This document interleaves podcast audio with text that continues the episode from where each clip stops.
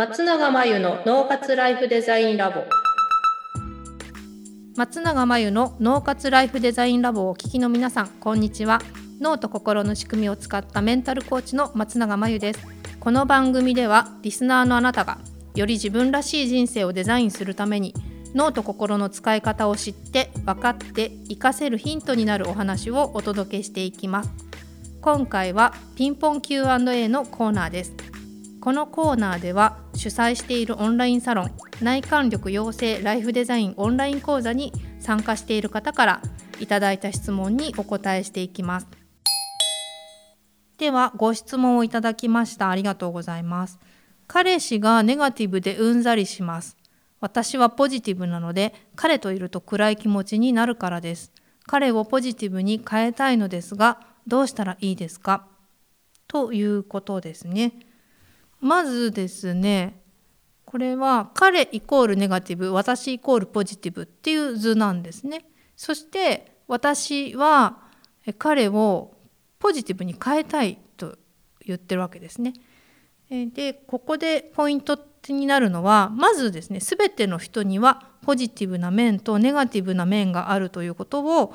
覚えておいていただきたい。そしてもっと言うと人間は基本的にネガティブな面は誰にでもありますしネガティブな面があったおかげで生き延びています。なので人間には両面があるので彼イコールネガティブっていうことはおそらくありえないです。彼の中にもネガティブな面だけではなくポジティブな面もあります。そしてこのご質問されてる彼女の方にも必ずポジティブな面だけではなくてネガティブな面もあると思いますで自分の中のネガティブな面を受け入れてあげられていない方っていうのは人の中相手の中つまりここで言う彼の中のポジティブな面を引き出すのが下手くそです。ネガティブは悪とかネガティブなのは暗いとかネガティブなのは良くないとかって思っているとその考え自体がネガティブに影響します。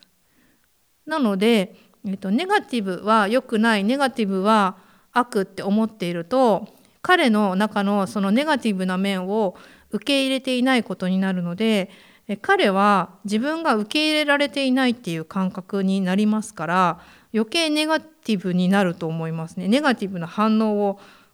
こう強調して見せてくるようになると思いますそもそもね人は変えられませんよね自分が相手を変えようっていうのはなかなか難しいのでもしできたら彼がどんな時にネガティブな反応をしているのかなどんな時にネガティブになっちゃいがちなのかなっていうのをちょっとねあの聞いてあげて理解してあげるといいと思うんですよね。そうすると彼の中のネガティブな面を受け入れてあげることによって逆に彼の中のポジティブな面っていうのは引き出されると思います。そうで自分もポジティブな私はいいって思ってると自分のネガティブな部分を受け入れられなくなるので結構ね息苦しいはずなんですよ無意識に。うん、だから自分に対してもポジティブであろうがネガティブであろうがどちらも自分だっていうふうに自分のことも丸ごと受け入れてあげられるようになるのであの結果的にねもっと今よりもポジティブな状態になれると思います。人は変えられませんので、まあ、自分の受け取り方とか自分の彼との付き合い方っていうのを変えていくといいと思いますね。ぜひ彼がネガティブでうんざりするっていう時は何があったのかとかどう考えてそうなってるのかとかねちょっとね聞いて理解してあげるともしかしたらね彼のことをもっと理解できていいかなと思うんですよね。でもし本当にもうネガティブでどうしようもなくてそれに自分が付き合っているとうんざりして引きずられるっていうことであれば、まあ、一緒にいなければいいっていう話なのでそれもご自由にというかでも本当にポジティブな人だったら彼は自分といたら彼も一緒に明るくなっちゃうはずなんですよね。彼といると暗い気持ちになってしまうということはねもしかしたらそんなにポジティブじゃないかもしれないですよね。なので、まあ、いずれにしろあんまり無理してポジティブでいようとしないことが大事です。はい、ということで、えー、ご質問いただきありがとうございました。以上ピンポン Q&A のコーナーでした。脳活ライフデザインラボ。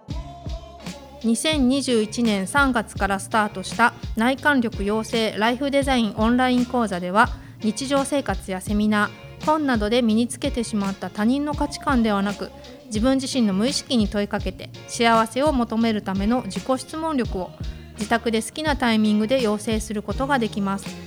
今なら初月は無料で受けることができますので気になった方はポッドキャストの説明欄にある URL をチェックしていただけると嬉しいです。それでは次回の松永真由の脳活ライフデザインラボでまたお会いしましょう。